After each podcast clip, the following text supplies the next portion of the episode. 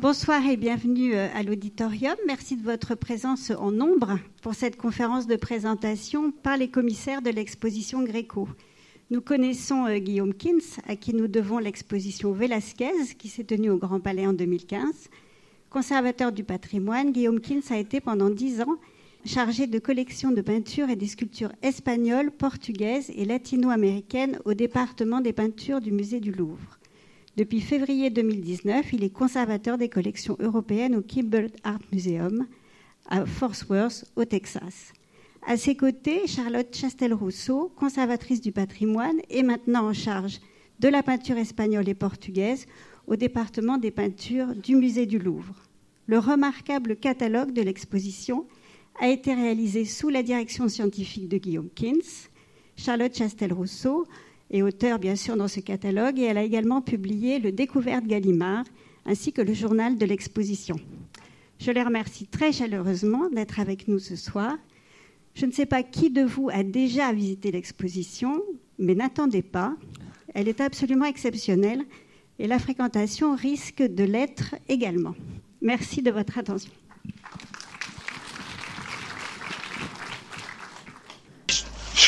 Là, dans ton sujet religieux, il y a bien une vierge à gauche en robe pourpre. Oui, je crois. Bon. France. C'est encore cette chose-là. Voilà. Ouais, c'est ça. Bien, regarde. Regarde ça. Ah oui, c'est ça. Ben, regarde-les. La passion par El Greco. C'est bon, ça, El Greco? Oh, bah, tu parles si c'est bon. Lis, continue. Une des seules œuvres du maître de Tolède sur bois. Joyau inestimable, pièce maîtresse du musée de Senlis. Ça veut rien dire, inestimable. Oh, que chic, ça veut dire. Bonsoir, euh, bonsoir à tout le monde.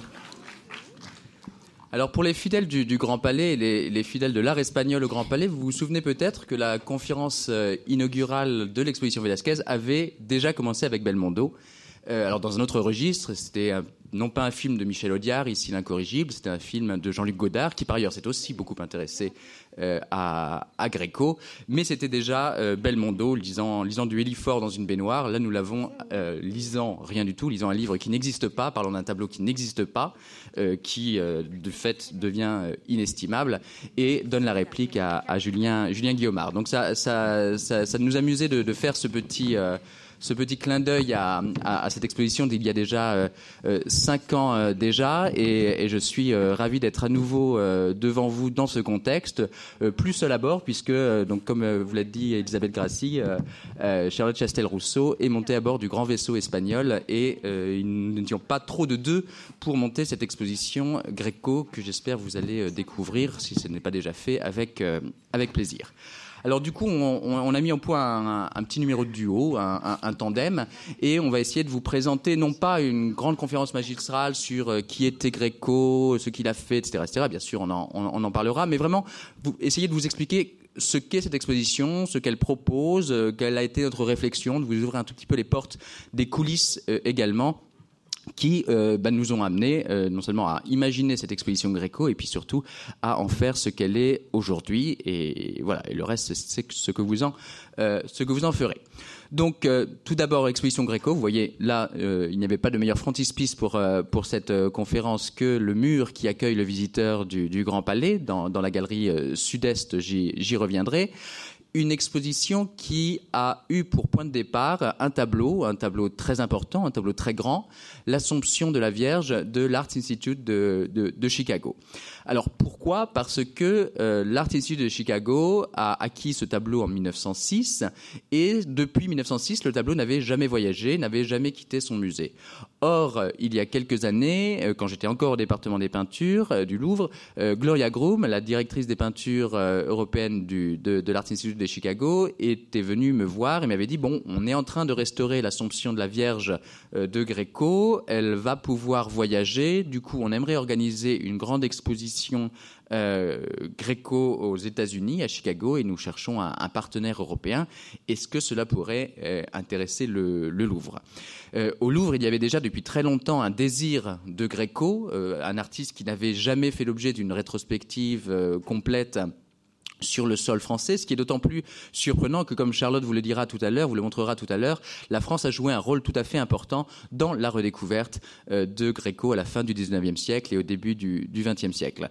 Euh, donc en fait, ce désir de Gréco n'attendait qu'à éclore et euh, cette, cette assomption qui soudain euh, pouvait voyager, euh, nous donnait euh, finalement le prétexte d'organiser cette, cette exposition. Et c'est de là que ce partenariat s'est noué.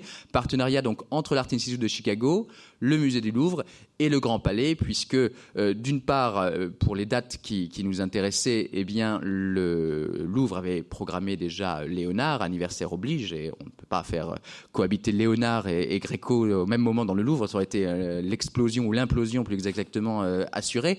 Par ailleurs, ce grand tableau de 4,60 mètres de haut était beaucoup plus à l'aise dans les grands espaces que permettent le, le Grand Palais, et ainsi qu'on l'avait déjà pu l'expérimenter et le démontrer avec Velasquez. Donc assez naturellement, le projet s'est orienté vers le Grand Palais qui l'a accueilli avec beaucoup d'enthousiasme et, euh, voilà.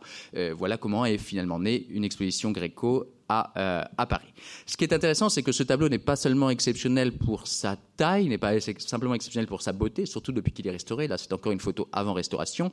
Il est aussi exceptionnel dans la carrière de Gréco, puisque, et là je vous montre l'église dans laquelle il prenait place. la plupart des œuvres que vous voyez ici sont des copies qui, ont remplacé les toiles euh, originales, notamment pour, la, travée, centrale, euh, parce que ce tableau est la première grande commande de Gréco lorsqu'il arrive, lorsqu'il s'installe en Tolède euh, en 1576-1577, en tout cas 1577, puisque c'est la date qui figure sur le tableau. Donc non seulement ce tableau est euh, je dirais, le point de départ pour nous de l'exposition, mais c'est aussi le point de départ de la carrière de Gréco en, Espagne, c'est-à-dire quand Dominicos Theotokopoulos devient véritablement Gréco, peintre espagnol, le peintre que nous euh, connaissons et adorons tous euh, ici. Donc, donc voilà, un tableau emblématique à, bien des égards et charnière, là encore, à bien, à bien des égards dans la carrière, dans la carrière du, du peintre. c'est ainsi que que Gréco trouve son chemin vers le, Grand Palais. Et j'aime beaucoup cette, euh, image parce qu'elle elle met elle confronte Gréco avec euh, Toulouse-Lautrec. Et Toulouse-Lautrec a l'air de regarder un peu de manière amusée euh, les silhouettes de Gréco qui s'agitent sans, très bien savoir dans quel, dans quel sens et pour quelle raison elle, elle, gesticule. Et, donc Gréco arrive au, Grand Palais et à vrai dire, il, il n'y arrive pas exactement, il y retourne. Parce que les hasards de, de, de l'histoire, les hasards du goût aussi, font que la première les premières œuvres de Gréco qui ont été montrées en France, c'était pas une exposition, c'était une présentation, euh, ont eu lieu au Grand Palais déjà, en 1908 lors du salon d'automne, c'est-à-dire un salon qui s'intéresse plutôt à, l'art contemporain ou à l'art récent, mais on, a vu et on verra à quel point Gréco échappe aux, chronologies. Et c'est le salon d'automne de 1908 qui euh, montrait Gréco en euh, contrepoint avec un artiste comme Monticelli, un peu un peu oublié et de, moindre importance euh, évidemment. Mais voilà, c'est tout à fait amusant de voir que 111 ans après avoir une première fois été présenté au public français au salon d'automne au Grand Palais, eh bien Gréco a retrouvé le chemin du, euh, du Grand Palais. Alors, l'esprit de l'exposition euh, que nous avons conçue euh, avec Charlotte a véritablement vocation, puisque c'est la première rétrospective complète, à retracer l'ensemble de la carrière de Gréco depuis ses débuts comme un peintre d'icônes jusqu'à ces années euh, euh, finales avec ces, silhouettes euh, flamèches qui, qui embrasent ces, grandes toiles et qui ont tant fasciné les, les modernes. mais nous avons aussi voulu essayer de, de comprendre et de faire ressortir quelle était finalement la spécificité de Gréco. Tout le monde dit un peu gratuitement que Gréco est un peintre très original, inclassable, etc., etc. Mais il suffit pas de le dire, il faut aussi essayer de comprendre pourquoi est-ce qu'il est original, pourquoi est-ce qu'il est inclassable, en quoi est-ce que euh, en quoi est-ce qu'il est un prophète de la modernité pour, euh, pour dire les choses. Et en travaillant, euh, en réfléchissant, il nous est apparu que ce qui fait vraiment la caractéristique de, de Gréco, c'est le double défi qu'il s'est lancé ou le, le, le, le, double contexte de crise dans lequel il est arrivé, une crise du style et une crise de l'image. Et donc cette, cette, exposition est véritablement euh, placée sous le double signe du style et de l'image, ce qui est tout à fait cohérent avec Gréco, puisque Gréco est à la fois ultra reconnaissable à son style, et Gréco est un immense inventeur d'images. D'ailleurs, le style de Gréco fait lui-même image d'une certaine manière. Et c'est là sans doute, euh, mais Charlotte y reviendra peut-être, que euh, nous avons un point de connexion très fort avec les, avec les modernes, parce que Gréco arrive à un moment où le style de la Renaissance s'essouffle, c'est celui de, ce maniérisme euh, exagéré qui, a tendance à, se regarder un peu le nombril et à, tourner sur lui-même à la fin du XVIe siècle. Donc il faut réinventer un style à la Renaissance, et, c'est vraiment une des missions que Gréco va se donner. Et euh, Gréco va arriver dans un contexte de crise de l'image. Euh, cette crise de l'image, c'est euh, celle du Concile de Trente, c'est celle de la menace entre guillemets protestante sur l'Église catholique, de ce concile qui, de l'Église catholique par lequel elle se remet en ordre de bataille et elle invite, elle, elle prescrit la création de nouvelles images plus encadrées, plus puissantes aussi, afin de défendre les dogmes. Donc Gréco doit à la fois réinventer le style de la Renaissance et réinventer ce que c'est qu'une image euh, à, la, veille du, XVIIe siècle. Et d'une certaine manière, ce que vont rencontrer les modernes, c'est un peu la même chose, puisqu'ils vont arriver après un XIXe siècle qui, là aussi, dans son académisme, peut paraître un peu étouffant, et ils vont arriver après l'invention de la photographie, la photographie qui impose qu'on repense ce que c'est qu'une image en peinture en tout cas, et la peinture va essayer d'aller au-delà des apparences de, l'image, de créer une sorte d'outre-image, et là ils vont se rendre compte que Gréco s'était finalement déjà des siècles plus tôt posé euh, ces mêmes questions. Donc euh, vraiment autour du style et de l'image, et par le prisme de la variation, comme euh, j'y reviendrai un peu plus tard, nous avons construit ce, propos en laissant surtout Gréco parler, parce qu'il est son, propre, avocat. une autre originalité de Gréco certaine, c'est l'originalité de sa vie, l'originalité de sa trajectoire entre plusieurs pays, plusieurs continents, plusieurs villes. Et je vais céder la parole à, Charlotte qui va vous, vous raconter cette vie incroyable qui a été celle de Dominikos Theotokopoulos. Bonsoir. Alors je vous rassure, je ne vais pas rentrer dans les moindres détails de, la vie de Theotokopoulos. Néanmoins, ce qui est certain, c'est que cet itinéraire que vous apercevez là sur la carte et qui, qui accueille le visiteur euh, dans la galerie sud-est du Grand Palais, cet itinéraire, il fonde bien sûr la singularité de son style, on parlait de style, la singularité aussi euh, de sa personnalité sans doute. Euh, vous allez voir à travers les dates que je vais vous donner, les itinéraires que je vais vous rappeler. Je vois que vous avez, un écho, non? Euh, Je vois à travers les dates que je vais vous donner, les, les étapes que je vais vous décrire, vous allez aussi percevoir sans doute un, acharnement, une volonté de faire de la part de, de cet artiste pour euh, réussir, imposer sa, imposer sa peinture, imposer son langage artistique et défendre aussi un statut de l'artiste, une haute idée qu'il a du métier de peintre, du métier d'ailleurs aussi de sculpteur, d'architecte, principalement de peintre. Et donc cet itinéraire, il est évidemment, cette biographie, elle est très importante pour saisir aussi toute la démarche artistique. Donc euh, Domenikos Theotokopoulos, avant d'être euh, gréco, le grand gréco, est né en 1541 en Crète, à Héraclion, l'ancienne Candie. On sait par les archives qu'en 1566, donc quand il a, il était donc à peu près 25 ans, il est déjà maître. Maître, ça veut dire qu'il est formé, il est peintre d'icônes. C'est donc déjà au XVIe siècle un artiste accompli. C'est pas 25 ans au XVIe siècle, c'est pas la prime jeunesse. D'autres documents d'archives ont pensé d'ailleurs qu'il était marié, donc vous voyez, il était établi. Et pour les raisons qu'on ignore, euh, en cette fin d'année 1566, il décide de partir pour Venise. Alors il y a beaucoup de raisons qui peuvent expliquer ce choix. La première, la première et la principale, mais avant, de, je parle déjà trop vite de Venise, pardon. Voilà. Euh, la première et la principale raison qui explique son départ à Venise, c'est qu'à ce moment-là, la Crète est sous domination vénitienne.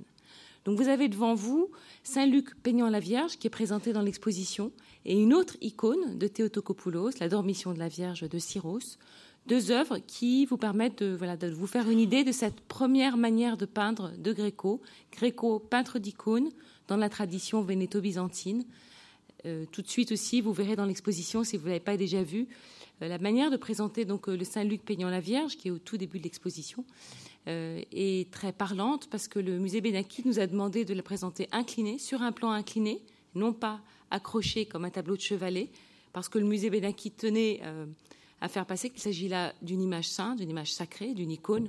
Vous remarquez aussi que cette œuvre n'est pas restaurée, que on perçoit très bien sa matérialité, le panneau de bois, et donc vous voyez, on est vraiment face euh, à un objet d'une autre nature. Donc ce, peintre d'icônes, sans doute déjà bien établi, décide de partir à Venise. Je vous le dis, puisque Venise est la capitale de, l'Europe orientale, la capitale artistique. C'est la grande Venise que vous avez, vous vous rappelez peut-être de l'exposition du Louvre, Rivalité à Venise. C'est le moment d'effervescence, ou plutôt juste qui, l'effervescence finissante, le crépuscule de ces grandes rivalités Titien est encore présent, Tintoret, Véronèse, Bassano. C'est donc une capitale euh, fascinante que Gréco connaît sans doute euh, par la gravure déjà. Il en par les marchands, les échanges commerciaux. On sait que son frère euh, travaillait à Venise, donc il y a une importante communauté grecque à Venise également. Donc, Théotokopoulos se met en chemin, part à Venise pour chercher, pour chercher sans doute une nouvelle manière de peindre, se confronter à cette renaissance italienne dont il a beaucoup entendu parler.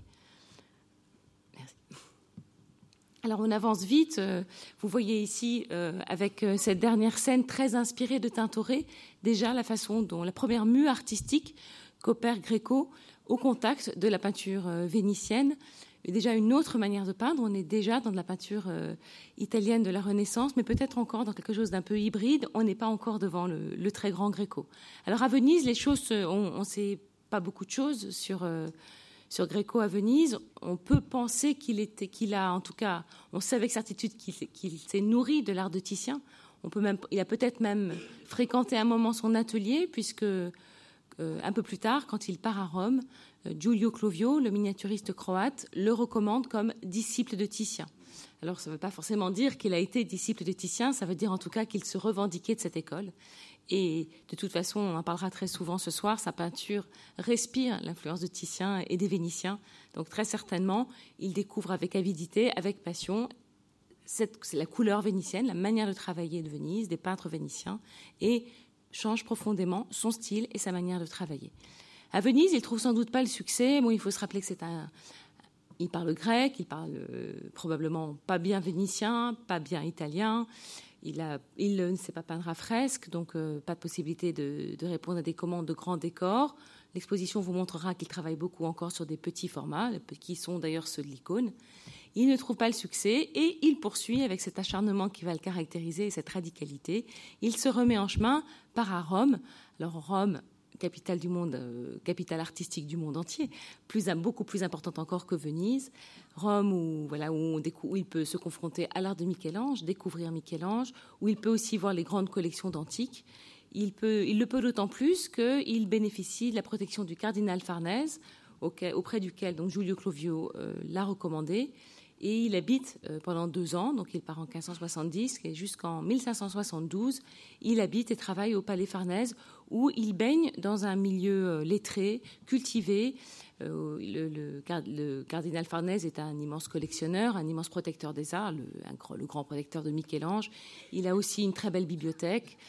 Et certainement, on sait, on sait que Gréco, à ce moment-là, se crée tout un réseau de lettrés, d'humanistes, qui lui serviront d'ailleurs plus tard, et en tout cas, qui sont le fondement aussi de cette culture qui va continuer à, nourrir et à développer en Espagne. À Rome, ça se passe pas si bien non plus. Ça se passe pas si bien non plus, puisqu'il est chassé euh, du, palais Farnèse. Là, on ne sait pas pourquoi il a été chassé du, palais Farnèse. on connaît en fait une lettre de sa main, une lettre d'excuse où il cherche en fait à récupérer la situation, mais comme on ne connaît pas la réponse, peut-être qu'il n'en a jamais reçu d'ailleurs, on sait avec certitude qu'il est chassé du palais Farnèse. Il s'inscrit à l'Académie de Saint-Luc, nous sommes en 1572, pour euh, la, donc, euh, à la Corporation des peintres. Il essaye sans doute de travailler, mais euh, rien d'exceptionnel en termes de production, même si on, en reparlera plus tard, beaucoup de choses très importantes se passent dans son style, mais visiblement, il n'arrive peut-être pas à travailler autant qu'il le voudrait, et il se remet en chemin, cette fois-là, donc, vers l'Espagne et vers Tolède. Alors une œuvre ici, avant de parler donc de, de, Tolède et de la grande étape à partir de 1577 et de cette immense carrière qu'il fera en Espagne, il meurt en Espagne en 1614 à Tolède, une œuvre très importante et vraiment une pierre angulaire qui qui est dans les premières salles de l'exposition, ce petit triptyque, le triptyque de Modène, euh, qui est un, un, tout petit objet, un hôtel portatif euh, qui est peint donc recto verso. Vous avez ici une face et de l'autre côté voilà euh, le verso. Vous remarquez déjà euh, dans ce verso plusieurs choses. Euh, au centre, un, paysage qui commence à nous faire penser à l'art de Gréco. peut-être parce que c'est cette symphonie de brun, de noir, ce ciel tourmenté. À vrai dire, il est très inspiré de la gravure, on le sait, il y a des modèles gravés qui l'ont inspiré. Et l'ensemble de ce triptyque euh, respire l'influence donc euh, des grands artistes de la Renaissance, pas seulement euh, des peintres italiens aussi, des graveurs d'après Durer l'ont beaucoup inspiré. Ici, vous voyez une annonciation ici qui, trahit déjà cette manière vénitienne hein, très, très clairement. Et puis de l'autre côté, sur l'autre volet, Adam et Ève, qui eux sont inspirés clairement d'une gravure, de Durer et qui montrent déjà comme tout ce qu'il a retenu hein, dans, la, dans la maîtrise de l'anatomie, dans la manière de représenter les corps, dans la manière aussi d'ailleurs, vous le voyez avec l'annonciation, de représenter la perspective, de représenter la lumière, les couleurs. On commence à approcher vraiment quelque chose qui est assez loin de, ce qu'il faisait, de ce qu'il faisait en Crète et qui, tout, qui commence déjà à, annoncer le grand Gréco. Une chose qui est évidemment passionnante pour ce petit objet, c'est que tout porte à croire, de par sa forme et de par la nature de son bois, que c'est un, le support même en bois euh, vient de Crète. Donc on peut imaginer que peut-être Gréco l'a emmené avec lui, ou peut-être euh, il était facile d'en acheter à Venise. En tout cas, c'est une œuvre qui est vraiment une œuvre hybride et passionnante, qui montre cette mue artistique qu'entreprend Gréco dans ses premières années et qui est fondamentale pour comprendre toute sa singularité et sa place très particulière, place très particulière qu'il occupe dans l'histoire de l'art. Alors, en, Italie, Greco découvre euh, l'art du portrait. Et c'est sans doute aussi une. Donc, il devient un grand portraitiste, grand, en tout cas, il le sera. Il apprend l'art du portrait euh, auprès de Tintoret, notamment, qu'il a beaucoup regardé. Il, vous le voyez peut-être avec les deux portraits du haut, un portrait, portrait d'homme, et puis euh, et deux portraits d'hommes, celui de Copenhague et celui qui est en collection particulière, qui sont des portraits peints en Italie par Greco. Et cette manière de peindre, donc sur fond brun, euh, avec euh, ces modèles qui sont souvent de trois quarts, euh, parfois même de face, plus frontal encore quand il sera en Espagne. Cette attention aux mains aussi. c'est la leçon qu'il tire donc de la, de la Renaissance italienne, mais qu'il fait sienne et qu'il emporte avec lui en Espagne. Alors être peintre de portrait, ça permet, si on a du succès, si on a comme lui un immense talent pour capter la psychologie de ces modèles, rendre les physionomies, ben, c'est une bonne manière pour un peintre de la Renaissance de vivre. Euh, et sans doute, donc, il, vivait des commandes de, portraits euh, en Italie. Et quand il, arrive, euh, quand il arrive à Tolède, il poursuit cette activité. Donc, nous sommes en 1577. Gréco part en Espagne. Et vous avez en bas de l'écran le portrait de Pompeo Leoni, probablement, qui est en train de sculpter le buste de Philippe II. Donc ça y est, nous sommes en Espagne, de Philippe II, roi d'Espagne. Donc ça y est, nous sommes en Espagne et vous voyez la continuité dans la manière de travailler. Je reviendrai dans un moment euh, sur le portrait, mais rapidement, donc un, petit élément d'explication puisqu'on va y venir très vite. Euh, alors pourquoi, pourquoi Tolède et pourquoi l'Espagne? euh, la première, le première peut-être évidence, c'est que Philippe II, à ce moment-là, est peut-être un des monarques les plus l'Espagne du XVIe siècle. Il faut se rappeler ce que c'est. Philippe II est un monarque immensément puissant. Il est aussi un mécène, un grand commanditaire. C'est un passionné, passionné de peinture et notamment, de peinture vénitienne. Il entreprend de grands chantiers, celui du monastère de l'Escorial en particulier. Et la rumeur euh, dans l'Europe dit qu'il cherche des peintres et notamment des peintres italiens. Donc c'est déjà une très bonne raison pour Greco d'avoir tenté sa chance en Espagne. Une autre raison, c'est qu'à Rome, il rencontre Louise de Castilla, fils de Diego de Castilla. Diego de Castilla est chanoine du chapitre de la cathédrale de, Tolède. C'est quelqu'un d'important à Tolède. Et on peut imaginer que Louise de Castilla euh, lui a dit, écoute, mon père est à Tolède, tu auras peut-être une protection, une possibilité de travailler, et c'est d'ailleurs ce qui s'est passé. Donc voilà encore une raison pour euh, Gréco pour entreprendre encore un nouveau voyage. Il a à ce moment-là 36 euh, ans, donc vous voyez, c'est vraiment un homme, euh, d'un âge euh, accompli au XVIe siècle. Il se remet en chemin, et vous allez le voir, pour finalement imposer un langage artistique et une manière de peindre euh, qui lui est très personnel et qui fera son succès en Espagne et jusqu'à aujourd'hui. Alors, je vous parlais tout à l'heure de l'importance du portrait dans l'art de Gréco. L'exposition lui rend hommage avec une salle qui est une première grande salle consacrée au portrait. Je vais aller très vite, sans rentrer dans les œuvres, parce que vous les découvrirez dans l'exposition. Simplement euh, deux portraits très importants de sa carrière, pour vous dire que l'art du portrait a traversé absolument euh, toute sa vie et, tout, son, travail. Il a toujours été euh, ce très savant portraitiste capable de rendre hommage à ses commanditaires, de capter leur regard, leur vivacité, leur intelligence, leur personnalité, et puis de rendre aussi avec faste et, une maîtrise technique éblouissante, donc une maîtrise technique éblouissante de la peinture à l'huile qu'il a apprise, a apprise en Italie, la capacité à rendre les étoffes, à faire vibrer la lumière. Donc là, vous avez deux exemples absolument iconiques et peut-être deux prêts magnifiques des musées américains. Le portrait du, cardinal euh, de Guevara, grand inquisiteur, et puis le merveilleux portrait de Paravicino, Paravicino euh, frère, euh, frère, trinitaire, mais surtout poète. D'ailleurs, il tient dans ses mains un petit livre ouvert et un autre grand livre. Je ne rentre pas plus en détail, mais vous les verrez dans l'exposition, ce sont des, des, œuvres fondamentales. Et puis, juste pour vous, pour vous rappeler que vraiment la question du portrait, l'a accompagné aussi tout au long de sa carrière, même plus tard dans d'autres styles, les deux portraits des frères Covarrubias, aussi parce que le portrait d'Antonio de Covarrubias, le plus âgé des deux, donc euh, le portrait de Diego de Covarrubias c'est un, portrait posthume. Je vous laisse, je, épargne l'histoire. Euh, mais son frère Antonio, en revanche, était un grand ami, un grand ami de, de Gréco, plus âgé Gréco. C'était un grand, un grand spécialiste de la Grèce ancienne. Euh, un grand érudit, Gréco l'aimait énormément, il y a des lettres assez touchantes, des, lignes assez touchantes qu'il écrit à son sujet. Et là, il a représenté son ami âgé, sourd déjà, et vous voyez aussi ce portrait très intime qui est un petit peu différent des grands portraits monumentaux que vous avez vus avant, euh, qui est aussi euh, une merveille dans l'histoire de l'art et un, portrait éblouissant. Je ne dis pas ça seulement parce qu'il est au musée du Louvre. Nous avons trois Gréco au musée du Louvre qui sont dans l'exposition. Alors je poursuis, je parlais donc de, sa mue, de cette mue euh, entre, entre l'Italie et l'Espagne. Voilà une œuvre qui est tout à fait à la charnière, qui est passionnante, l'Annonciation du musée de Thyssen. Là, vous voyez toute la dette que Gréco euh, a euh, à l'égard de Titien. Et en même temps, cette nouvelle manière de peindre déjà. Donc là, on est exactement à la frontière. Est-ce que c'est une œuvre du tout début de Tolède ou est-ce que c'est une œuvre de la toute fin de, l'Italie? On pourra en rediscuter. Alors à Tolède, euh, les promesses de Louise de Castilla n'ont pas été vaines. Il trouve, euh, effectivement l'occasion de enfin euh, peindre des grands tableaux et enfin révéler son, talent, la force de son pinceau, la puissance de son inspiration. Il reçoit d'abord une commande donc du fameux Diego de Castilla dont je vous parlais pour la sacristie de Tolède, euh, l'expolio, le Christ dépouillé de ses vêtements. Vous le voyez là, in situ, dans la sacristie de Tolède. Ce tableau ne voyage pas, mais il est représenté dans l'exposition par une très belle euh, réplique autographe qui est conservée au musée de Munich, donc qui est de l'atelier et de la main de Gréco, euh, que vous verrez et qui permet euh, voilà, d'aborder l'importance de cette première très grande commande à Tolède qui permet à Gréco de se faire connaître. Une autre commande, on a déjà dit un mot, qui, est tout à fait contemporaine. Hein, les, deux, les deux contrats sont de 1577 quand il arrive à Tolède.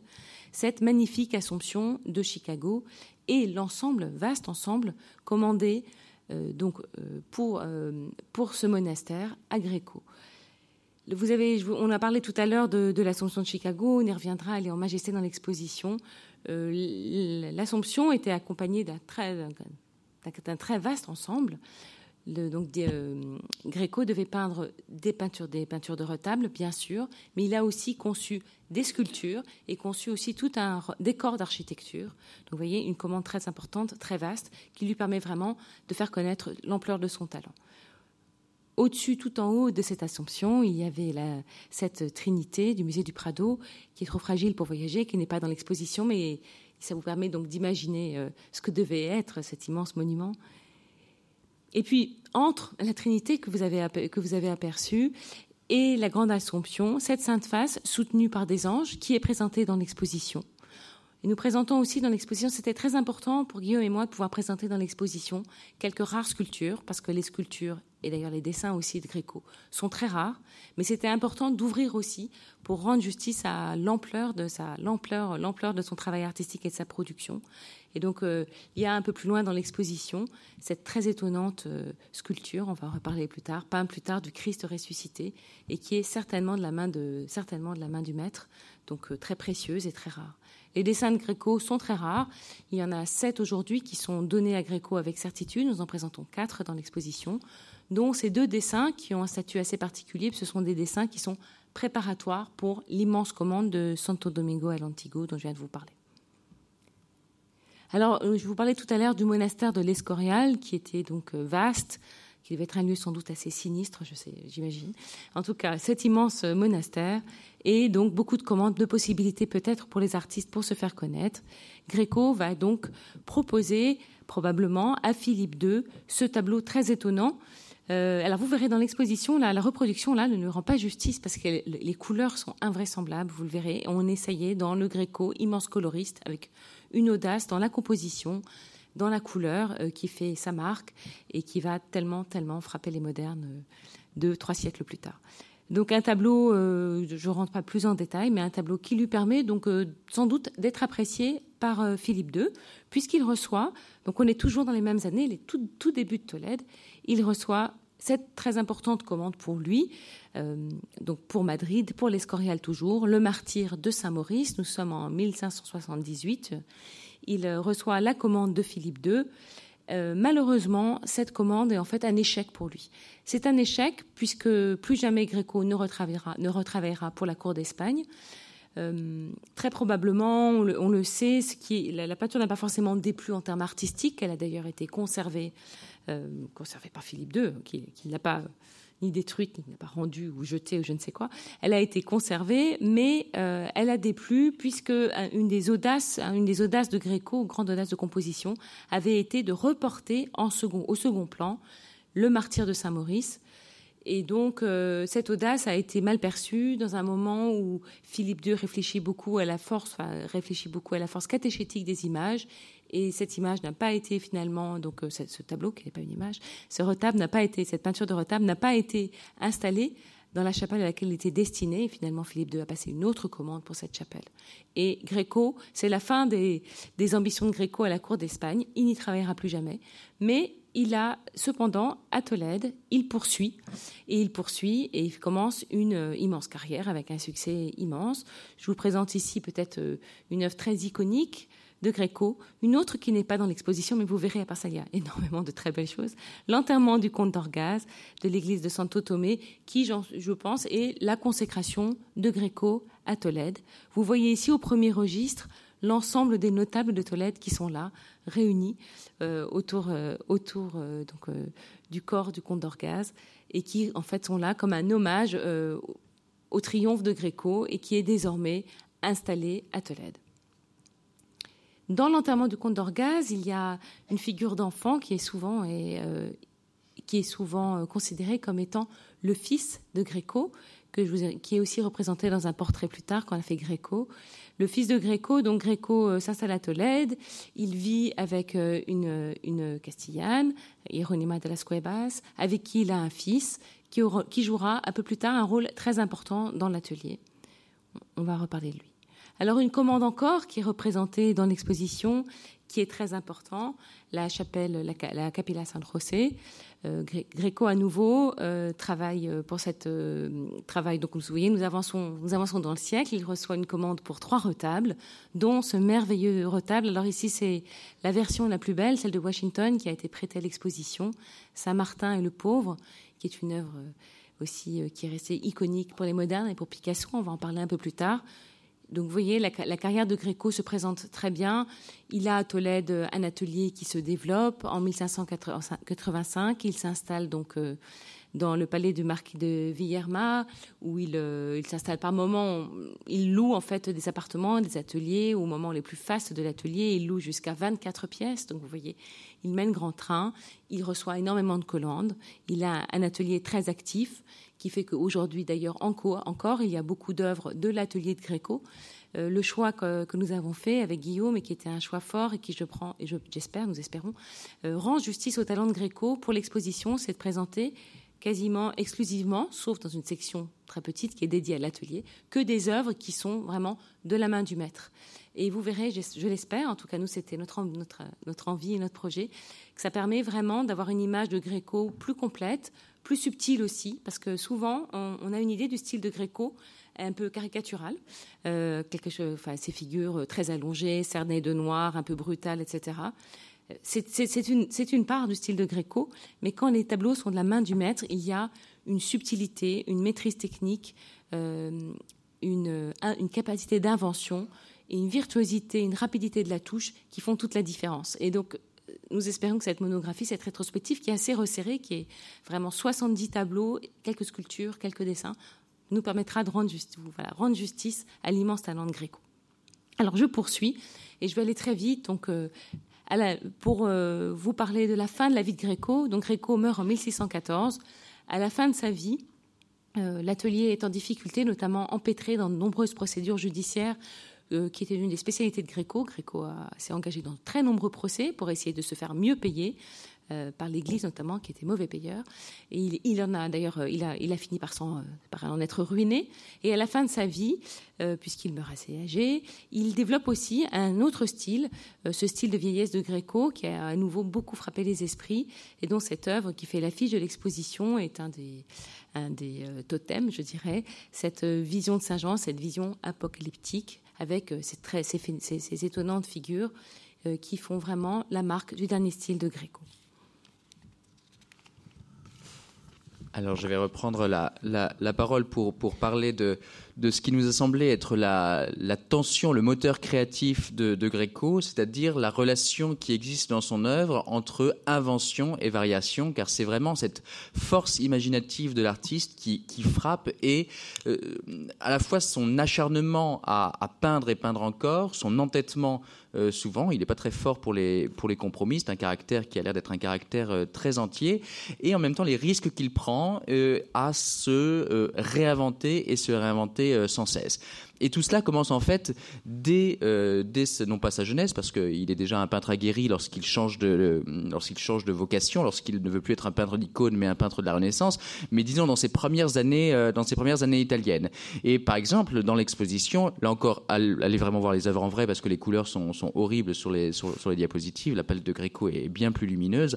Euh, là encore, donc dès les débuts, nous avons sur un même sujet, comme la mise au tombeau du Christ, et eh bien d'une certaine manière, deux Gréco, un Gréco qui, euh, qui, essaye de euh, réinventer sa formule. La première, donc, du musée Alexandre Soutsos à Athènes, est encore très inspiré simplement de la gravure. Il y a, euh, on est dans les premières années à, Venise avec cette manière hybride dont parlait Charlotte, euh, encore assez typique du peintre d'icône ou du peintre vénéto-crétois, pardon.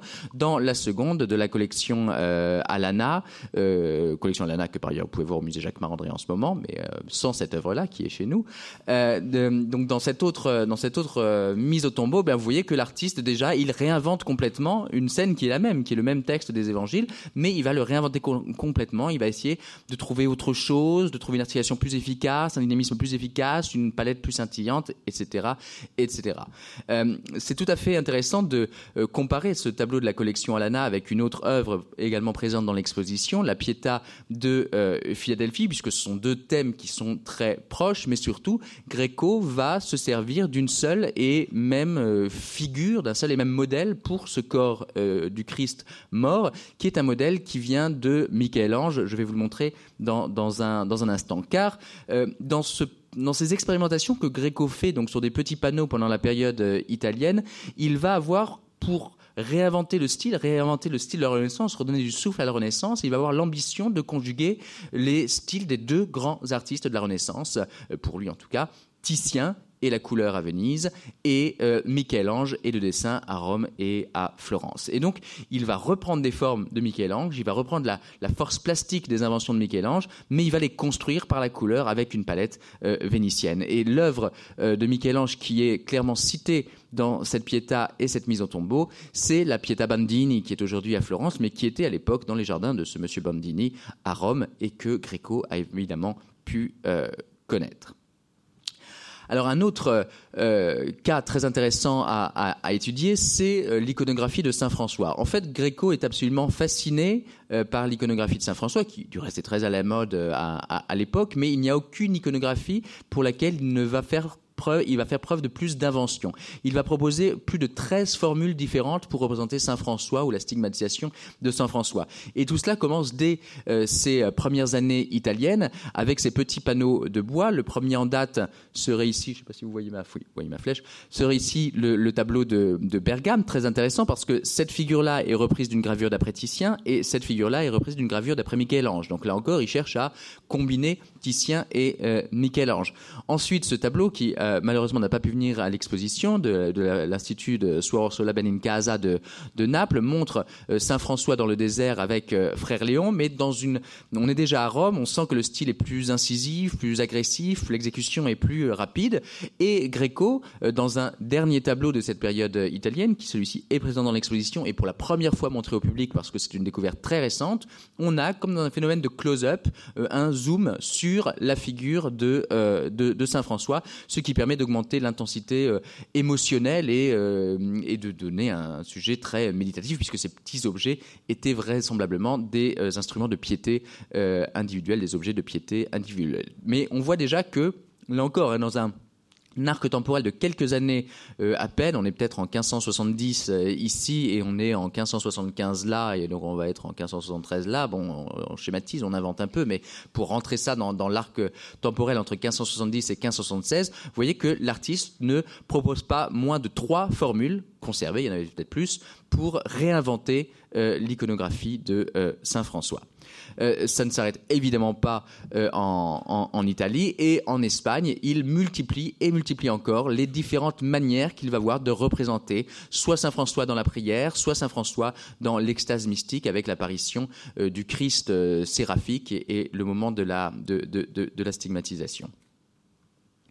Cette, variété, cette invention et cet intérêt pour, une, fois qu'il a déjà, une fois qu'il a inventé, il va immédiatement essayer de trouver autre chose, essayer de trouver mieux. On l'a aussi avec les Saintes Madeleines. Ces deux tableaux sont présents euh, dans l'exposition. La Sainte Madeleine de gauche, la première en date, encore très vénitienne, le tableau du, musée de, Budapest. Là, il choisit de représenter Sainte Madeleine en tant que pécheresse euh, en train de se convertir. Vous voyez qu'elle a la poitrine largement euh, dénudée, elle regarde le ciel, elle est vraiment en train de se convertir, en train d'avoir la révélation de, de la conversion. Et à droite, en revanche, sans doute incité par, euh, par, l'Église, euh, il représente une Sainte Madeleine qui est déjà convertie, qui est plutôt la Sainte Madeleine pénitente qui est dans une activité de prière avec un regard à la fois triste et plein d'espoir et plein de gratitude euh, lancé vers, vers, le ciel. Donc deux moments différents de Sainte Madeleine pour des tableaux qui au fond se ressemblent et ne se ressemblent pas tant que ça.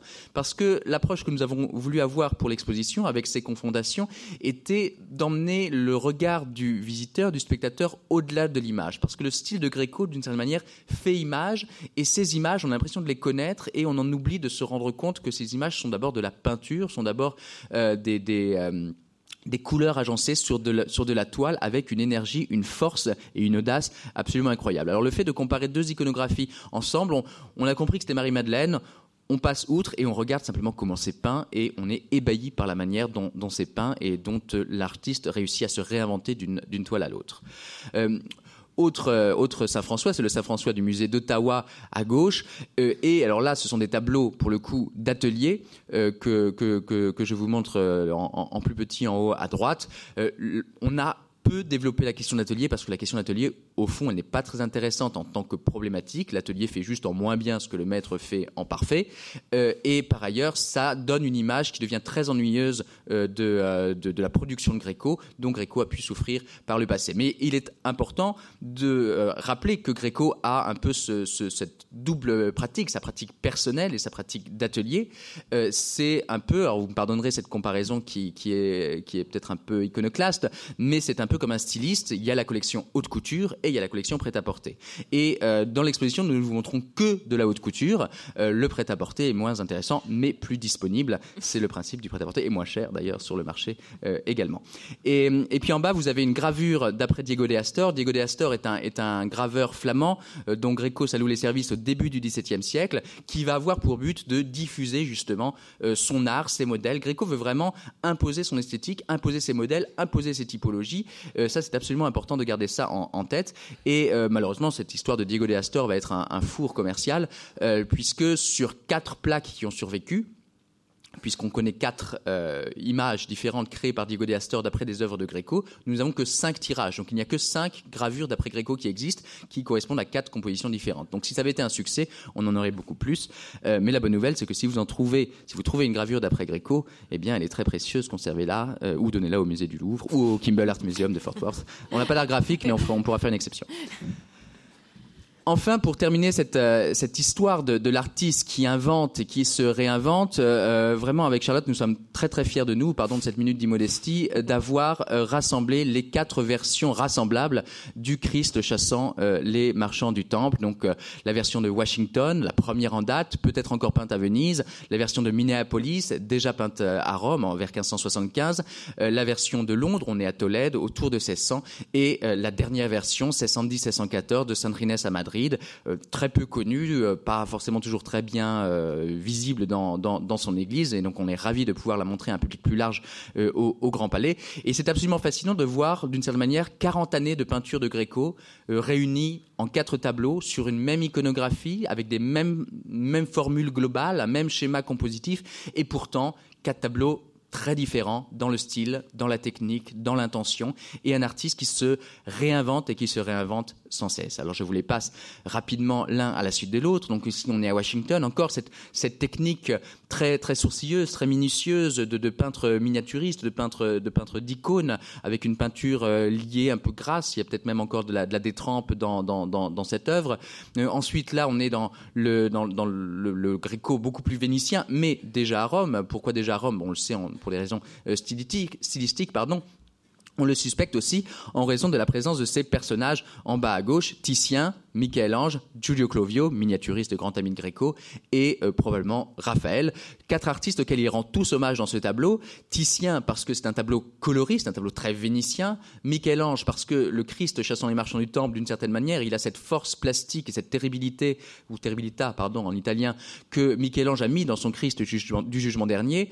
Giulio Clovio parce que la palette extrêmement scintillante, extrêmement colorée, que cette image rend mal ici, mais que le tableau euh, démontre parfaitement, rappelle les miniatures de, de, Clovio, et euh, Raphaël enfin, avec cette organisation architecturale, ce grand portique devant lequel, avec cet escalier devant lequel cette, euh, cette scène prend place, qui rappelle évidemment l'école d'Athènes que euh, Gréco a pu avoir. Et euh, j'aurais tendance à le penser, mais, mais vous pouvez me, me, traiter de, de, fou à, la suite de Gréco, que Gréco lui-même s'identifie un peu à ce Christ purificateur qui fait le ménage dans le temple, euh, dans le temple de Dieu, dans le temple d'Abraham, comme d'une certaine manière Gréco entendait faire le ménage dans le temple de la peinture, n'épargnant que ces quatre grands modèles avec lesquels il avait par ailleurs des des, rapports plus ou moins euh, conflictuels, enfin, dont il dit plus ou moins du, bien ou du mal.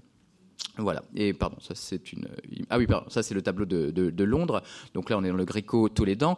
Et vous voyez, ce qui est tout à fait intéressant, c'est que cette figure-là, il la reprend de l'expolio de la cathédrale de Tolède. Donc voilà déjà un Gréco qui devient le propre centre de son univers, qui reprend ses propres inventions pour se réinventer. Euh, on a un phénomène qui est tout à fait particulier et qui là encore va euh, renvoyer au, au, moderne. Et enfin, le tableau de, de San qui là est vraiment un tableau palimpseste dans lequel tout l'art de Gréco, d'une certaine manière, est, euh, est, résumé. Je vais essayer de vous le démontrer. Euh, tout d'abord, un des premiers dessins de Gréco qui est montré dans l'exposition, cette étude d'après une statuette d'après Michel-Ange. Eh bien, vous voyez que la, euh, cette étude, la forme du personnage, eh bien, il le reprend avec le geste du, Christ, le bras par-dessus l'épaule du Christ chassant les marchands du temple. Donc, quelque chose du début qui demeure dans, son répertoire, dans, sa culture visuelle jusqu'à la fin. le le jeune homme ici, habillé en jaune, qui fixe le titulus de la croix, eh bien vous voyez qu'il est là en train de porter euh, un, petit coffre. Euh, c'est une statue qui est attribuée à Gréco, qui se conserve au musée du Prado, attribuée notamment parce que ça ressemble effectivement à la conception que Gréco a de la statue. Regardez cette figure d'Adam qui est ici. Et puis même l'architecture, voici le retable, pardon la photo est mauvaise mais c'est difficile d'en trouver de bonnes, le retable de l'église d'Ilesca, évidemment les œuvres qui sont dedans ne sont plus du tout de Gréco, mais c'est Gréco qui a dessiné ce retable et vous voyez que dans sa structure c'est exactement le retable qu'il reprend dans euh, le tableau de Saint Inès. Donc il met absolument l'architecture c'est Gréco, la sculpture c'est Gréco, la peinture c'est Gréco, le dessin c'est Gréco, euh, Gréco et partout Gréco c'est le tout art, l'art se résume à Gréco, à Tolède et ça devient vrai au bout d'un moment. Et la chose euh, encore pour achever achevé de vous convaincre, c'est que cette figure en rouge à gauche de la composition, et bien quelques années plus tard, peut-être deux, trois ans plus tard, il la reprend dans, ce qui est probablement son dernier tableau avec la vision de Saint Jean. Donc vous voyez comment est-ce que euh, Gréco devient son propre monde, son propre centre, comment est-ce qu'il génère une sorte d'automaniérisme qui est absolument fascinant dans l'isolement de Tolède, qui était un grand centre culturel quand il, y arrive en 1577, mais quand il y meurt en 1614, c'est une ville qui est désormais isolée et détrônée par Madrid. Alors je vais poursuivre cette exploration en, en me consacrant avec vous un peu plus à la question de la fortune critique de Gréco. Pourquoi, pourquoi en parler? Parce que c'est la manière dont Gréco a été regardé, considéré, a aussi conditionné sa redécouverte et elle conditionne toujours aujourd'hui la façon dont nous regardons Gréco. Et vous verrez dans l'exposition euh, cette question de savoir si finalement Gréco. Euh, nous espérons que l'exposition mettra définitivement fin euh, aux fausses idées que Gréco était fou, que Gréco était astigmate, que Gréco était sous drogue, que des il y en a beaucoup. Euh, mais c'est vrai que la singularité de la, peinture de Gréco, et je crois quand on le voit dans son ensemble, on voit à quel point c'est un projet artistique construit, cohérent, inscrit dans une culture de la Renaissance. Mais c'est avec la singularité de son, style et l'immensité de son talent et la force expressive de sa peinture fait qu'il y a beaucoup, beaucoup de choses qu'on projette et qu'on projette toujours au XXIe siècle, ce qui est d'ailleurs une bonne nouvelle. C'est comme ça que la peinture ancienne euh, parle aussi au public d'aujourd'hui. Euh, la peinture de Gréco, euh, elle suscite beaucoup de fantasmes. Donc c'est intéressant d'avoir un petit regard historique sur euh, son historiographie, parce que ça permet de, comprendre d'où viennent les fantasmes, éventuellement d'ailleurs de les accepter, de les faire siens. Et après, si, vous, vous rendez compte que quand vous trouvez Gréco est un fou, vous n'êtes pas le premier, et c'est que ça fait trois siècles qu'on se demande s'il était fou, etc., ben, j'accepte que vous le trouviez fou, je pense que Guillaume aussi. Mais alors, je poursuis pour... voilà. Gréco, euh, pour bien comprendre la façon dont on regarde aujourd'hui, euh, il faut avoir en tête que euh, la, France et l'Espagne, mais la France a joué un rôle très important au XIXe siècle, et notamment les écrivains et les artistes et les collectionneurs du XIXe siècle ont joué un rôle très important dans la redécouverte de Gréco. je vous ai mis en exergue une, citation, c'est la seule que je mettrai, il y en a, d'autres, beaucoup qu'on a, justement publié avec Guillaume dans les différentes publications. Euh, c'est une citation très importante de Théophile Gautier, parce que Théophile Gautier, grand voyageur, poète, a été absolument passionné par l'Espagne et il a contribué à faire connaître l'art de Gréco. Euh, et notamment, euh, vous voyez, c'est une situation qui est assez belle, qui est complexe, avec cette idée des plus mauvais tableaux qui ont toujours quelque chose d'inattendu et de chevauchant hors du possible. Il y a aussi cette expression, l'expression le grand peintre et le fou de génie. Et le mot était lâché, le fou de génie, et ce mot a été ensuite à coller à l'œuvre d'Eco de manière incroyablement tenace, et c'est intéressant de s'en rendre compte jusqu'à aujourd'hui, avec cette idée que le peintre, l'homme était fou, le peintre était, euh, le peintre était, voilà, euh, avait peigné des images qui n'avaient aucun sens, etc. Et vous, verrez que l'exposition euh, démontre ça complètement, sans même en parler. Mais c'est important, voilà, de, mesurer la force de l'historiographie et des légendes. Alors donc, euh, Gréco a été plutôt oublié, il était toujours visible à Tolède, il a été visible, il a été vu, il a été même parfois commenté par des voyageurs, parfois d'ailleurs avec des commentaires assez négatifs. Euh, au XVIIe siècle et au XVIIIe siècle, il était plus à la mode du tout, peu admiré. Au XIXe siècle, pour plein de raisons, il est redécouvert en France et en Espagne, d'abord en France surtout, parce que, alors, il y a une raison historique, c'est que dans la première moitié du XIXe siècle, l'Espagne vend euh, énormément euh, de peinture, mais sur le marché, énormément avec les lois de désamortissement, mais énormément sur le marché de l'art, euh, de peinture des monastères et des églises, qui donc arrivent sur le marché de l'art parisien, qui est à ce moment-là une plaque tournante très importante. Donc, Gréco devient très visible puisque beaucoup d'œuvres Gréco, mais pas seulement Gréco, Zurbaran et beaucoup d'autres, Velázquez bien sûr, deviennent, visibles. Il y a une vraie mode, un goût pour l'Espagne au XIXe siècle. Euh, avec en tête donc les écrivains comme Théophile Gautier, mais aussi les artistes. À Paris, il se passe aussi une chose importante, la galerie Louis-Philippe au Louvre. Donc euh, Louis-Philippe qui euh, souhaite renouveler les, les modèles d'inspiration de la peinture contemporaine française, et pour plein d'autres raisons, des raisons politiques notamment, de rapprochement dynastique avec, avec l'Espagne, etc. Louis-Philippe décide de présenter au Louvre une, une collection, une importante collection de peinture espagnole, euh, cette, euh, alors voilà, un tableau qui, était, qui est aujourd'hui au Louvre et qui était euh, présenté à la galerie Louis-Philippe. Le Christ en croix avec deux donateurs. Donc Louis-Philippe confie au, au baron Taylor la mission d'aller acheter en Espagne beaucoup de belles peintures espagnoles avec un budget conséquent. Et, de, de la, et cette peinture est présentée pendant dix ans en France, de 1838 à 1848, au musée du Louvre. C'est un moment de grande redécouverte et de confrontation de cette génération romantique, euh, des artistes, euh, de cette période qui découvrent en fait cette peinture qui les intéresse, qui les passionne, qui était encore assez peu connue en France. Et euh, donc c'est un moment très important. Vient ensuite la Révolution. Louis-Philippe est déchu, mais la collection est considérée comme sa collection personnelle, donc elle ne reste pas au musée du Louvre et elle est dispersée. Elle quitte donc le musée du Louvre Baudelaire dira que c'était une décision tout à fait stupide. Elle quitte euh, le musée du Louvre et euh, est vendue aux enchères à Londres en 1855. Elle est dispersée.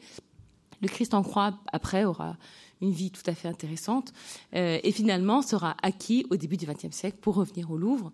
Mais euh, ce qui reste aujourd'hui n'est qu'un vague fantôme de ce qu'a été euh, la, galerie espagnole de Louis-Philippe.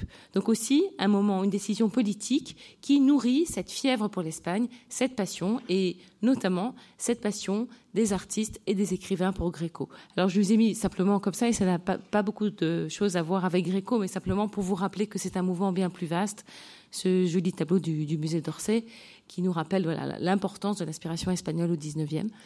C'est important aussi de penser à cette génération, euh, parce que cette génération a aimé penser que Gréco était fou, euh, parce que cette génération aimait l'idée des artistes maudits.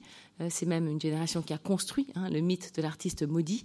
Et donc c'est vrai que toute cette réception de Gréco, artiste fou, artiste halluciné, fou de génie, elle vient de ce moment de redécouverte et elle a profondément marqué la façon dont on regarde la peinture de Gréco. Alors, il n'y a, pas, euh, a pas que les romantiques, il y a aussi la deuxième moitié du XIXe siècle, et ce moment où d'autres artistes très importants redécouvrent Gréco. Et véritablement, euh, d'abord, vous avez ici Cézanne. Donc, il reste des études à faire sur le rapport entre Cézanne et Gréco. On sait par exemple, en fait, que. Alors, euh, le tableau que vous avez à votre gauche, c'est la Dame à l'Hermine, qui n'est plus donné à Gréco. Au XIXe siècle, était, était considéré comme un tableau de Gréco. Il a été présenté dans la galerie Louis-Philippe. Cézanne euh, ne l'a pas vu, mais il en a vu une gravure. Et ça a certainement inspiré une gravure qui était parue dans la presse, dans le magasin pittoresque, donc qui était une presse assez, assez grand tirage, une gravure assez simplifiée. Et ça a certainement euh, nourri cette idée de simplification des formes et cette force euh, des portraits comme ça très frontaux et, c'est comme ça qu'il a peint donc euh, sa version de Dame à l'hermine d'après Gréco. Alors encore euh, un parallèle euh, qui est souvent cité et qui est intéressant et très frappant, le parallèle entre donc une des dernières œuvres de Gréco, le Laocoon, une œuvre très importante de Washington, et les baigneurs de, et les baigneurs de Cézanne. Vous voyez vous-même, je pense que ça vous frappe, hein, le parallèle entre les anatomies, la manière dont les avant-gardes, au tournant du 19e et du 20e siècle se sont vraiment nourris de Gréco, en ont fait leur prophète et ont, euh, y ont puisé une autre manière de présenter, alors de présenter beaucoup de choses. Un autre rapport à la figure humaine, un autre rapport à l'espace, et puis Guillaume vous en a parlé, un rapport aussi à la série, ce travail avec en variation. Donc toutes ces raisons ont fait que les avant-gardes se sont saisis de, l'art de Gréco, de ce qu'ils en connaissaient, pour eux-mêmes proposer de nouvelles images dans ce moment que Guillaume vous a décrit de, la crise de l'image et la crise de la peinture. Voilà un détail assez frappant. Alors un autre artiste très important dans ce, moment de redécouverte vraiment à la charnière entre le 19e et le 20e siècle et vraiment aussi à la frontière entre l'Espagne et Paris, on va en parler, c'est le jeune Picasso, le tout jeune Picasso. Quand il va au Prado, tout jeune, dans les années 1800, fin des années 1880, euh, il voit probablement ça de Gréco. Euh, la salle des portraits, c'est ce que le Prado expose de Gréco. Et il a certainement, on sait qu'il a été marqué par cette euh, visite du Prado et par l'œuvre de Gréco en particulier. Voilà les œuvres, des œuvres du début de sa carrière, euh, avec tout ce que le jeune Picasso doit alors euh, à Picasso. Et d'ailleurs, il lui rend, comme souvent hein, dans les titres de Picasso, il, il, rend hommage aux peintres qui l'ont, inspiré, nourri ou fait réfléchir.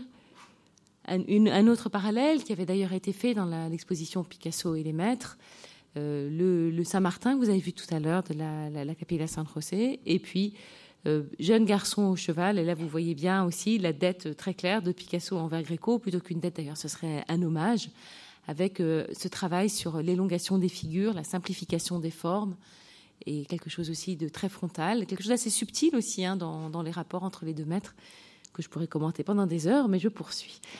Un autre moment aussi euh, très fort et bien connu de la période bleue de Picasso, ce moment euh, ce moment dramatique où son ami Casagamas se suicide et où, pour lui rendre hommage, il, peint l'enterrement de Casagamas, un, immense tableau qui est aujourd'hui au Musée d'art moderne de la ville de Paris et qui reprend dans son organisation en deux registres l'enterrement du comte d'Orgaz, aussi, aussi d'ailleurs, si vous vous souvenez hein, du songe de Philippe II, il y a aussi des, parallèles dans la, composition, la manière d'organiser les figures.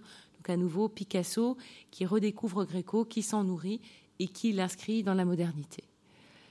Ici, le rôle de. Alors, euh, un petit mot très rapide sur ces artistes ces écrivains qui sont vraiment importants, les écrivains euh, qui, qui s'appelaient les écrivains de 98, ces Espagnols, qui ont été beaucoup entre Paris et l'Espagne catalans, euh, qui ont euh, vraiment joué un rôle très important dans, la réflexion sur la modernité, ce qu'était euh, aussi l'Espagne, contemporaine, au, tournant des deux siècles. Et si, si vous apercevez, on est dans l'atelier de Zuluaga, et si vous regardez bien, à l'arrière-plan, vous reconnaissez les figures de la vision de Saint Jean qui termine l'exposition, ce, tableau prophétique absolument. Et ici, vous avez donc euh, la fête, toute cette génération qui est ici représentée euh, et qui se sont vraiment euh, inspirés de l'œuvre de Gréco pour penser la modernité. Alors encore une œuvre très frappante, à nouveau Picasso, période bleue, et la visitation de Gréco. Ici, voilà, donc revient maintenant le tableau dont je vous parlais il y a un instant. je m'attarde un moment parce que ce tableau, il a, on le regarde toujours aujourd'hui, et d'ailleurs à juste titre, comme comme euh, une icône de la modernité. Si vous le regardez, on pense tout de suite d'emblée aux, baigneuses de Cézanne. On, est frappé aussi par la manière dont les figures sont cernées de noir, comme l'ont fait ensuite les expressionnistes allemands qui ont beaucoup regardé Gréco. On est frappé aussi par la simplification, euh, la simplification euh, des volumes, par cette manière qui annonce le cubisme, qui annonce les, qui annonce les Demoiselles d'Avignon.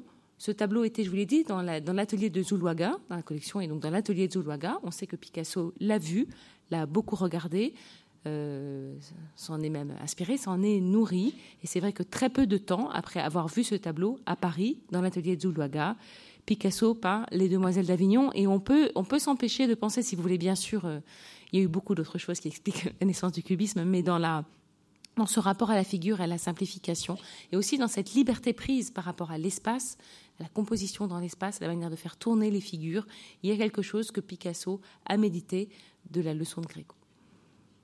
Alors, beaucoup de choses se passent au tournant du 19e et du 20e siècle, pas seulement à Paris, en Espagne aussi. En Espagne, certains historiens de l'art ont eu un rôle vraiment important dans la redécouverte de Gréco, euh, plus qu'en France, même si certains historiens de l'art en France euh, comme Paul Lafont, ont, vu l'importance de Gréco. Mais c'est vrai qu'en Espagne, en 1908 paraît le premier catalogue raisonné de Cossio. D'autres grands historiens de l'art consacrent les premières monographies à, à, Gréco. Et puis vous avez aussi euh, l'ouverture, qui est en fait une vraie recréation du musée du musée Gréco à Tolède en 1911, je ne suis pas sûre si c'est 1908 ou 1911, pardon, l'ouverture de ce musée qui est donc une recréation, euh, pas véritablement dans l'ancienne euh, maison de Gréco, mais dans le quartier juif de Tolède, une, recréation, un musée atelier de Gréco qui commence et qui fait que Gréco devient aussi euh, l'objet d'un public plus touristique à Tolède. Et c'est le début donc aussi de cette redécouverte en Espagne, alors qu'au Prado, une exposition est présentée en 1902, le catalogue raisonné de Cochot, les, conservateurs travaillent, les historiens de l'art se rencontrent. Donc on est vraiment à un moment clé, à la charnière du 19e et du 20e siècle, où Gréco commence à être mieux connu, mieux identifié. Alors, euh, beaucoup, beaucoup d'artistes euh, se sont, se sont inspirés de Gréco et je vais m'arrêter euh, euh, bien, bientôt. Euh, simplement pour vous dire qu'on a parlé tout à l'heure du salon de 1908, ici, dans, peut-être pas dans cet auditorium, mais certainement au Grand Palais, ici. Le salon de 1908, c'est un moment très important. Il y a 21 œuvres de Gréco ou de son atelier, parce qu'aujourd'hui, beaucoup des œuvres qui étaient présentées ne sont plus considérées comme des Gréco. Mais Gréco est présenté parmi euh, toute cette nouvelle génération, Van Dongen, Kandinsky, et donc ces, jeunes artistes des avant-gardes, ils ont, vu l'œuvre, ils ont été exposés à côté de l'œuvre du vieux maître de Tolède, et certainement ça a été très important pour eux. Bon, parmi eux, Modigliani, qui s'y rend alors très clairement hommage à cette œuvre iconique du Prado, euh, le, cavalier avec la main sur le cœur, euh, qui est voilà peut-être l'icône du portrait espagnol par excellence, l'icône. Et vous voyez Modigliani qui lui rend un hommage très clair et appuyé, mais qui aussi euh, le modernise et s'en inspire. Un petit mot enfin, euh, il faut que je fasse attention de ne pas trop parler. Un petit mot enfin euh, à propos du rôle qu'ont joué les collectionneurs, les collectionneurs au XXe siècle, à bien avant, en France notamment, bien avant les musées. ici, un tableau magnifique qui est présenté dans l'exposition, qui est pour nous un grand événement, qui est un tableau qui est toujours en collection particulière, qui est très rarement vu. Euh, nous ne l'avions pas vu depuis 1982. Euh, il, a, il était présenté à Dallas, donc c'est vrai que c'est une grande chance euh, qu'il soit présenté à Paris. Il a une provenance française. Il était au début du XXe siècle dans une collection particulière française, la collection de la comtesse de la Béraudière. Donc c'est pour vous dire aussi qu'au moment où beaucoup de Gréco passent sur le marché de l'art à Paris, Paris à ce moment-là capitale du marché de l'art, comme est aujourd'hui j'allais dire euh, New York, mais c'est peut-être qu'il faudrait peut-être dire Shanghai. Ou... En tout cas, Paris, capitale du marché de l'art, beaucoup d'œuvres passent, tournent. Et bon, les, les, musées français ont fait peu d'acquisitions. À un moment, les, musées français n'ont peut-être pas beaucoup d'argent aussi, peut-être pas l'ouverture d'esprit qu'il faut. Il y a des collectionneurs particuliers qui font des acquisitions très importantes. Et aujourd'hui encore, il y a des très belles œuvres de Gréco dans les collections particulières. Et un des tours de force euh, de l'exposition a été aussi de pouvoir présenter ces œuvres de collection particulière, vous les verrez, et aussi les collectionneurs américains qui arrivent sur le marché de l'art, qui ont de l'argent, mais qui ont aussi des idées très ouvertes, qui sont prêtes à découvrir des artistes nouveaux et qui font de très très belles acquisitions, souvent avec l'appui de marchands parisiens, qui font de très belles acquisitions, qui plus tard, comme souvent aux États-Unis, les grands collectionneurs, donneront euh, leurs tableaux à leur musée, ce qui explique, vous le verrez, vous l'avez déjà aperçu d'ailleurs, dans l'exposition, beaucoup d'œuvres très importantes de Gréco sont des prêts américains, sont des prêts des musées américains. Et ils ont été très généreux et nous leur sommes euh, très reconnaissants. Alors un, mot maintenant de, de l'intention euh, scénographique qui a, qui, a été la, qui a la nôtre. Alors je vais, je vais être très, très bref. Euh, vous savez qu'il y a une grande tradition d'exposition qui sont les expos fleuves. Euh, et avec euh, Charlotte, nous sommes très fiers d'avoir inventé un nouveau concept d'exposition qui est l'exposition cathédrale. Euh, ce qui va très très bien pour Greco. Donc l'idée c'est que c'est une scénographie très ouverte, qu'il n'y a pas forcément de parcours obligatoire. Évidemment, il y a une entrée ici qui correspond à l'introduction. Comment est-ce que l'artiste passe d'un peintre byzantin un peintre de la Renaissance italienne et le retour avec ici une petite question sur euh, un petit point sur l'atelier et la question du dessin et puis les dernières années de, de, Gréco avec le, le magnifique Saint-Jean du Metropolitan Museum de New York qui est ici. Mais sinon, il n'y a pas de parcours euh, privilégié, l'espace est très ouvert et on invite justement le euh, visiteur à rencontrer directement euh, Gréco, à lire nos textes et nos cartels au, besoin, mais surtout à regarder de la peinture et à rencontrer, l'artiste. Alors, parce que Gréco est intimement lié à, à l'histoire de la modernité, parce que le regard que nous portons sur Gréco est un regard de modernité, peut-être même plus que Gréco n'est lui-même moderne, mais on peut gloser des des heures et des heures sur cette euh, sur cette question-là. Euh, nous avons voulu prendre un parti très euh, fort et de ne pas accrocher Gréco comme on accrocherait Tintoré ou d'autres artistes dits artistes anciens, mais d'accrocher Gréco comme on accroche les modernes, d'accrocher Gréco comme on accroche Bacon ou Soutine. Ici, c'est une exposition, c'est pris d'une exposition Bacon Bacon Soutine, beaucoup plus que que si c'était un, un, un, maître du, du lointain du lointain passé. Par ailleurs, le blanc se justifiait d'autant plus que si vous connaissez Tolède, les églises de Tolède sont blanches. Donc, d'une certaine manière, les tableaux de Gréco sont dans leur univers naturel lorsqu'ils sont accrochés euh, sur, euh, sur du blanc. Gréco est un grand maître de la couleur. Euh, il était beaucoup plus juste, prudent aussi, de lui laisser le monopole de la couleur et de ne pas l'embêter avec des, des idées de couleur de simèse, etc., etc. Donc voilà, sur, cette double bénédiction de, de la tradition et de la modernité, nous avons choisi de laisser tranquille Gréco et de le mettre sur du blanc dans une scénographie très, très, très dépouillée et très pure qui, le laisse parler directement. Donc voici un exemple de, de cette, scénographie, mais évidemment, elle, elle, ne fonctionne que quand, on la, que quand on la visite. Je vous montre les différents moments. ici, c'est l'entrée de l'exposition, l'arrivée, où on va justement bien qu'accueilli par un tableau reconnaissable de Gréco, la Sainte Véronique, euh, parcourir les différentes étapes de la carrière de Gréco. Vous voyez ici une icône, un tableau hybride et puis des tableaux vénitiens par là, etc. etc. Euh, ensuite, avec un, jeu de, de, perspective, euh, là on doit beaucoup à, notre scénographe Véronique Dolphus qui a, qui a vraiment dessiné de très très beaux enchaînements d'espaces qui à la fois sont cloisonnés mais en même temps communiquent entre eux, créant une grande fluidité dans, dans le parcours. Donc ici, on voit déjà en, ligne de mire de ce Gréco qui est en train d'apprendre l'art de la Renaissance, le fameux cardinal euh, de, Tolède, le fameux euh, cardinal de, de, Gavara, et au loin, euh, l'Assomption, pièce maîtresse de l'exposition, moment charnière de la carrière de Gréco. De cette assomption, on se rapproche ici avec de l'autre côté du coup le portrait d'Ortensio euh, Paravicino et ici le fameux tableau de l'Escorial. Donc déjà ici vous voyez que les couleurs scintillent euh, beaucoup plus, qui est l'une des autres premières grandes commandes de Gréco quand il arrive à Tolède. Donc je refais en vitesse accélérée ce que Charlotte vous a raconté tout à l'heure, mais la répétition est pédagogique. Euh, et ici simplement pour vous montrer cet espace très ouvert. Là on est plutôt sur le retour. Euh, on a la, Sainte Famille de Cleveland qui est ici, le fameux Saint-Martin de la Capilla de San José, euh, généreusement prêté par le musée de Washington, l'Annonciation de Thyssen qui est là, et donc on est invité à repartir dans l'autre sens et à bifurquer vers la fin de l'exposition. Je vous montre, Charlotte l'avait euh, déjà fait, mais euh, on est tellement fiers et, heureux euh, d'avoir réussi à décrocher à tous les sens du terme cette, magnifique Pietà de collection, de collection privée. on lui a mis un, très joli texte de Barès juste, juste à côté. C'est une œuvre absolument monumentale, non pas tant par sa taille, mais par sa force, qui montre tout le génie de Gréco dans la synthèse entre Michel-Ange, dont vous reconnaissez la sculpture, et Titien, dont vous reconnaissez la, la couleur la pratique d'une peinture de coloriste. Autre euh, grande fierté nôtre, euh, c'est ce Christ ressuscité dans son tabernacle. Le Christ avait déjà participé à quelques expositions, mais le tabernacle euh, n'avait jamais quitté l'hôpital de Tavera pour lequel il avait été conçu par Gréco en 1595. C'est la seule architecture et la seule sculpture que l'on peut avec certitude attribuer à Gréco parce qu'on a un contrat qui non seulement précise la commande, mais insiste sur le fait que Gréco doit être l'auteur et de ce tabernacle et de cette sculpture. Et puis voilà, encore une, des vues euh, perspectives donc de cet espace, euh, de cet espace très ouvert qui joue sur les variations, euh, qui joue sur les, les, rebonds d'un tableau à l'autre, d'une d'une image à l'autre, d'une couleur à l'autre, parce que l'approche est très formaliste, mais parce que Gréco est un grand peintre formaliste et un grand coloriste. voilà par exemple un des exemples de la section sur variation sur le sur le motif.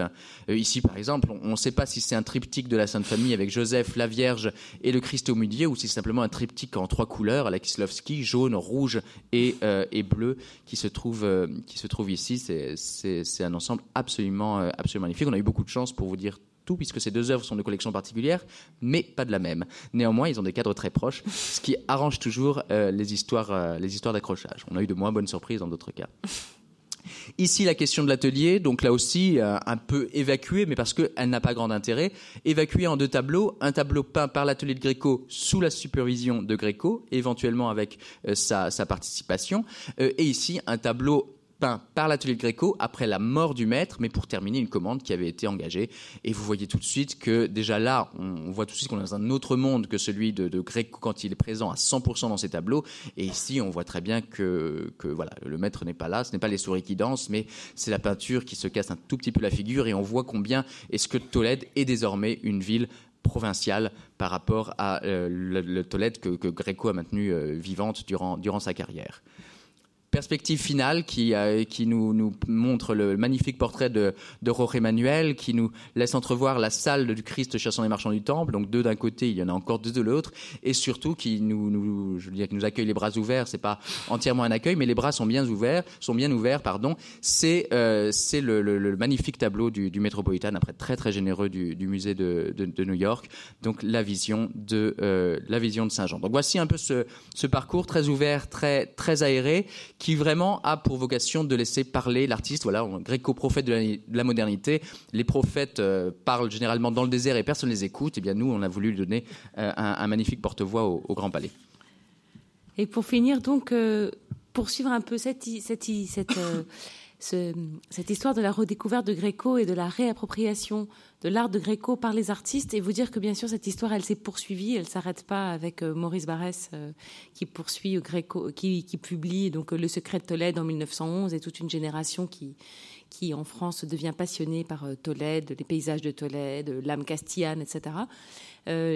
pendant au XXe siècle, cette, cette, histoire, elle se poursuit, et je voudrais en profiter pour remercier de, ma part et de la part de Guillaume Elisabeth Grassi qui a monté avec nous avec beaucoup de, professionnalisme et beaucoup beaucoup d'idées aussi. Je ne sais pas où elle est, mais elle doit être derrière. J'espère qu'elle m'entend. Ah, elle, euh, la, remercier parce qu'on a monté euh, une programmation de conférences autour de ce thème avec des, vous verrez beaucoup de choses. Donc je vous invite à regarder le, programme, euh, beaucoup, voilà, beaucoup de, conférences, de projections qui permettent vraiment d'aborder cette question de la redécouverte par les par les artistes au XXe siècle de Gréco. Alors une petite infidélité au, au Grand Palais, la question de Eisenstein et Gréco. Alors, Sergei Eisenstein, le grand cinéaste euh, russe, a été absolument passionné par l'œuvre de Gréco, qu'il considérait en fait comme une sorte de prototype euh, du cinéma. Il avait une, théorie qu'il appelait qu'il a euh, rédigée, argumentée, etc., qui était le cinématisme, comme quoi dans les arts anciens et en particulier dans la peinture, on pouvait en fait trouver des prototypes du cinéma. Et pour lui, Gréco, de par les jeux d'éclairage, c'est le mot qu'il utilise, un mot cinématographique, les jeux d'éclairage, les compositions, le travail sur la variation et la répétition était euh, proprement cinématographique, cinématique. Et donc il a, il a fait des, il a écrit des textes, un traité sur Gréco, une sorte de long traité sur euh, sur l'art de Gréco. Il a aussi, il a aussi dessiné. Là, vous avez un, dessin d'Eisenstein où il dessine pour euh, pour mettre en place en fait les plans d'Ivan le Terrible, en regardant aussi des compositions de Gréco. Alors pour ménager le suspense, je vous ai mis ici une, image qui vous dit aussi tout ce que Eisenstein euh, a tiré dans l'univers de, Gréco. Mais euh, je n'en dirai pas plus car il y a demain, alors une infidélité au Grand Palais, euh, à l'auditorium du musée du Louvre, une table ronde sur ce sujet, Gréco-Eisenstein, à laquelle nous participons tous les deux avec les commissaires de l'exposition qui vient d'ouvrir au Centre Pompidou-Metz sur Eisenstein, Eisenstein l'œil extatique, donc Ada Ackerman et Philippe Alain Michaud. Et donc j'espère que certains d'entre vous seront tentés et puis pour continuer simplement et vous, vous donner envie de, de, de réfléchir à cette question voilà, de plus en plus contemporaine de l'appropriation de Gréco par les artistes, les dessins qui sont bien connus maintenant de Jackson Pollock, où Pollock, avant d'être le, grand maître de l'action painting, assez jeune, a beaucoup en fait euh, dessiné d'après Gréco. Il y a une jolie exposition sur ce thème euh, aux États-Unis, et voilà un exemple assez frappant, je pense, de, de la façon dont Pollock a regardé l'art de Gréco et s'en est inspiré pour devenir finalement ce grand maître du geste et de l'abstraction. Ah, voilà un autre exemple, euh, peut-être moins, connu, moins souvent cité, un autre peintre euh, très cher, très cher Français, au public français, Nicolas de Stahl, avec cette œuvre aussi qui, voilà, qui a des résonances avec, euh, avec Gréco, peut-être Gréco via Picasso, via la période bleue. Et puis un exemple tout contemporain, euh, Gérard Garousse, qui, revendique son, sa passion pour Gréco et qui viendra ici en parler le 13 novembre avec moi, ou j'espère que surtout avec, euh, avec vous, j'espère surtout lui qui en parlera. Donc vous invitez à nouveau à, voilà, à poursuivre cette exploration de la réappropriation des modernes par Gréco. Et je cède le mot de la fin à Guillaume. Donc la conclusion, allez à la boutique, acheter des chaussettes et des sacs et surtout le catalogue. Non, plus, plus, plus sérieusement, plus sérieusement, qu'est-ce que Gréco en, en 2019 Eh bien, Gréco en 2019, c'est euh, ce que vous en ferez. Parce que nous, notre travail s'arrête maintenant. On a accroché Gréco, on a essayé de le servir le mieux possible. On a essayé d'être, euh, voilà, ses, meilleurs, non pas ses avocats parce qu'il n'en a pas besoin, mais, euh, mais ses meilleurs, ses meilleurs serviteurs, ses meilleurs transmetteurs, ses meilleurs médiateurs. Gréco, c'est absolument ce que vous en ferez parce que Gréco a cette force que peu d'autres artistes ont. J'avoue que je n'en connais pas d'autres qui l'ont à tel point, cette force de parler directement euh, directement au public, directement à, l'œil. Ce n'est pas les historiens de l'art qui ont découvert Gréco, ce sont les artistes, ce sont les poètes, ce sont les écrivains, ce sont les critiques d'art, ce sont les collectionneurs. Les historiens de l'art ont souvent, euh, se sont souvent méfiés de Gréco, ont parfois méprisé euh, Gréco. Les historiens de l'art n'aiment pas quand, un artiste se permet de ne pas passer par eux pour parler euh, au, public. Euh, donc, mon conseil, c'est oublier tout ce qu'on a dit écoutez tout ce qu'il a à vous dire et, euh, et profitez et célébrez euh, Gréco. Voilà, nous vous remercions énormément de votre attention et visite l'exposition.